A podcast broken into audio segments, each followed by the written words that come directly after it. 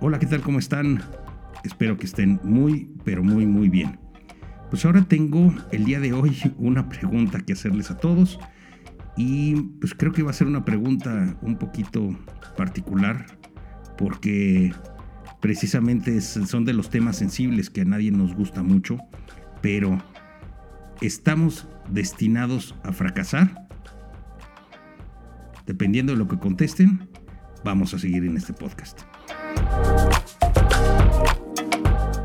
Si hacemos una reflexión, es mucho más seguro de que fracasemos, o es mucho más frecuente que fracasemos cuando estamos intentando algo en vez de tener éxito.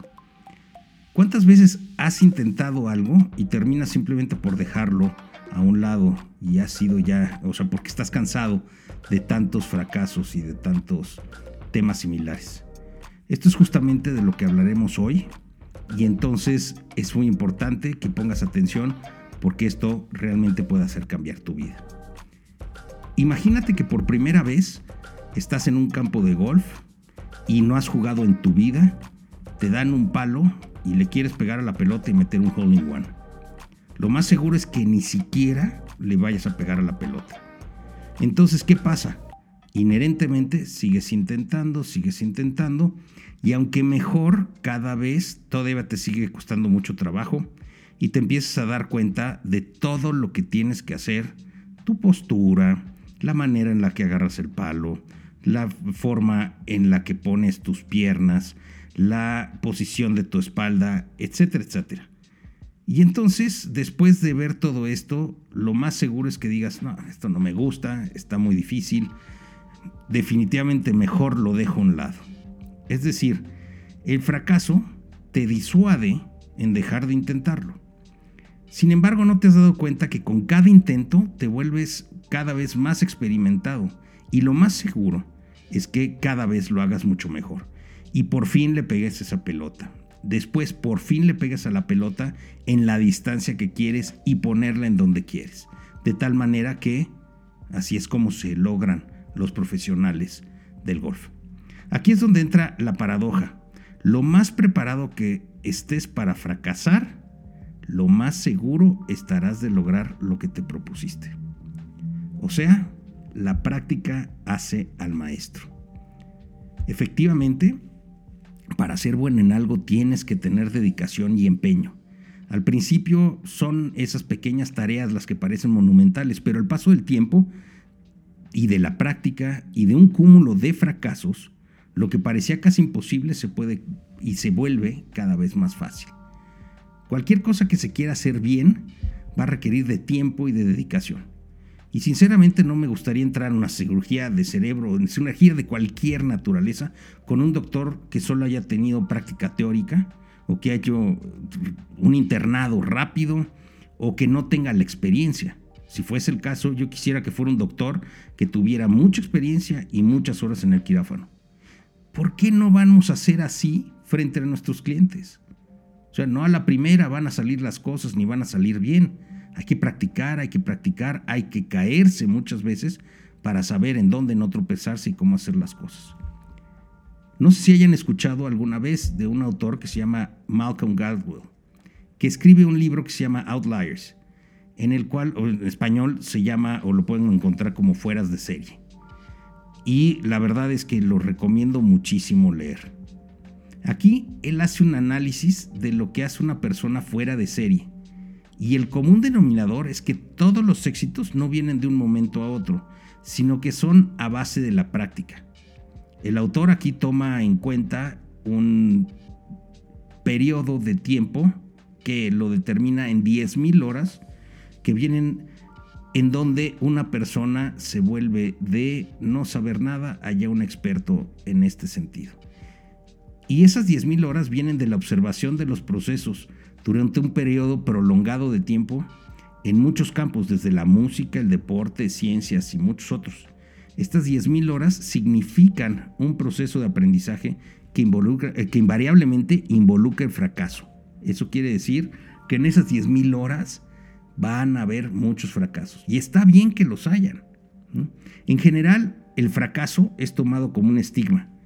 Y efectivamente sería mucho mejor pues, no tener un fracaso ni fracasar nunca, ¿no?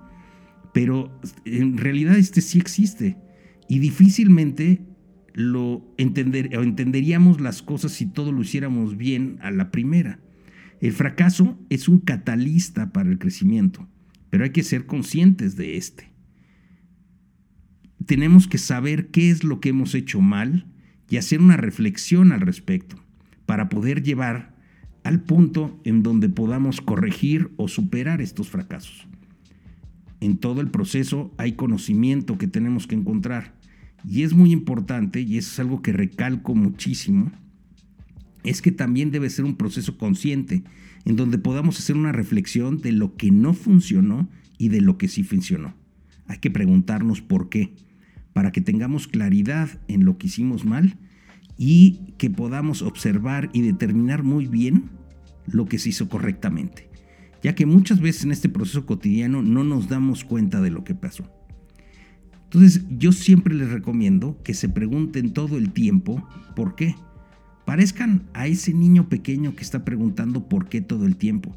Pero eso los llevará a darse cuenta de lo que están haciendo mal y también de lo que están haciendo bien para evitar lo malo y repetir lo bueno.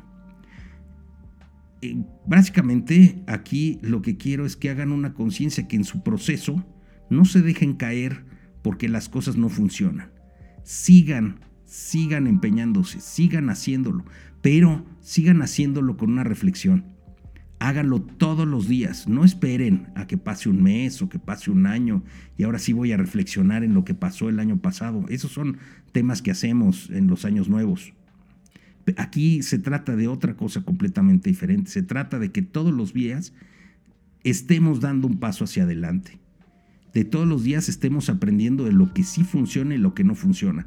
Porque también otra cosa muy importante recalcar es que no lo que funcionó ayer quiere decir que se vaya a aplicar y vuelva a ser lo mismo que funciona mañana. En los fundamentales sí, pero las situaciones cambian, las personas cambiamos, los mercados cambian, entonces tenemos que adaptarnos. Y si estamos hablando de bienes raíces, y si estamos hablando de ventas, y si estamos hablando de éxito con nuestros clientes, es muy, muy, muy importante que analicemos qué es lo que tengamos.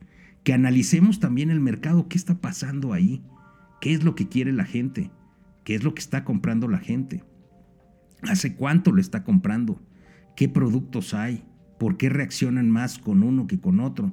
Es decir, hay que preguntarnos, hay que estarlo aplicando a cada uno de nuestros clientes. Habrá que con unos funcione con otros no, pero con poco a poco, en este proceso y este proceso consciente que tienen que hacer de analizar ese fracaso, se van a ir dando cuenta dónde tienen las áreas de oportunidad, en dónde están esos momentos en donde su capacidad, su experiencia es el que realmente viene ayudarle al cliente que tienen enfrente.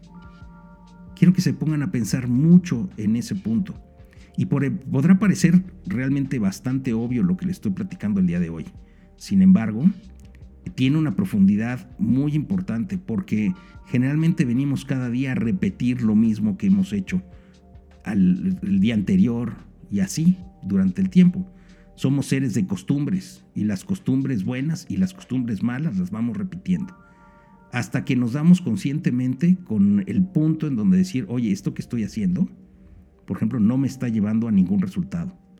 Esto que estoy haciendo no lo está viendo nadie. Entonces, ¿qué tengo que hacer? Ir cambiando, pero con ese proceso científico de decir, oye, tengo una hipótesis, tengo un punto donde quiero ir y después hago esa reflexión consciente, hago esa anotación de qué sí me funcionó, qué no me funcionó, para precisamente no solamente aceitar las tuercas, sino poderlas apretar muy bien.